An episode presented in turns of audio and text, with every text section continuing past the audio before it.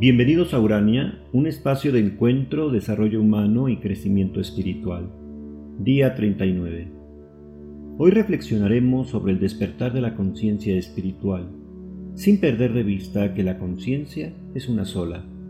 Forma parte de cada persona y sus diversas actividades o niveles en cada uno de nosotros requiere de nuestra voluntad, disposición, intención y atención. La conciencia en su dimensión o nivel espiritual es diferente de nuestra formación religiosa. La formación religiosa contribuye y puede ofrecer condiciones favorables para el desarrollo de nuestro camino de trascendencia.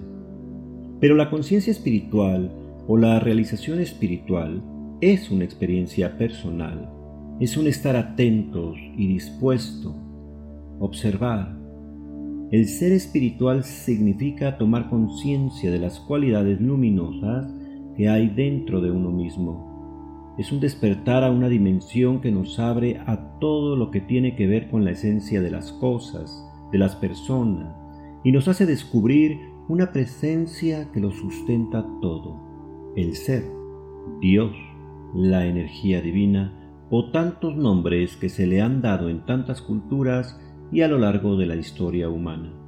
La espiritualidad vista así surge dentro de uno mismo y está más allá del mundo de los sentidos, de las cosas, como de toda realidad sensorial, material o temporal, y trasciende la experiencia del cuerpo y de la mente.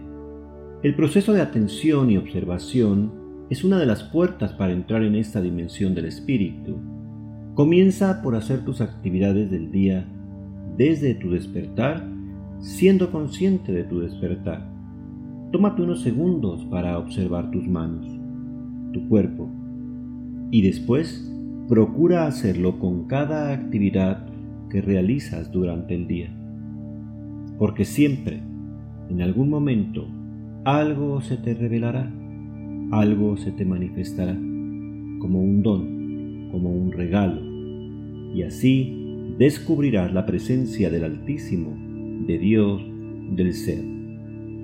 Las experiencias místicas, el despertar de la conciencia espiritual, el camino de la fe, dependen en gran medida de nuestra voluntad y disposición, como ya dijimos, porque son los canales por los que cualquier disciplina, devoción o religión facilitan el crecimiento y la maduración de nuestra vida espiritual siempre y cuando haya la intención y el deseo auténtico de querer vivir más allá de nuestro presente inmediato, de nuestras necesidades, de nuestro éxito material o profesional, de todo lo propiamente terrenal, y aprender a vivir la vida desde otro horizonte de sentido que supere nuestro ego, pues la primera condición para el despertar de la conciencia espiritual es la desaparición del ego, uniéndonos así con todo lo creado, con la naturaleza,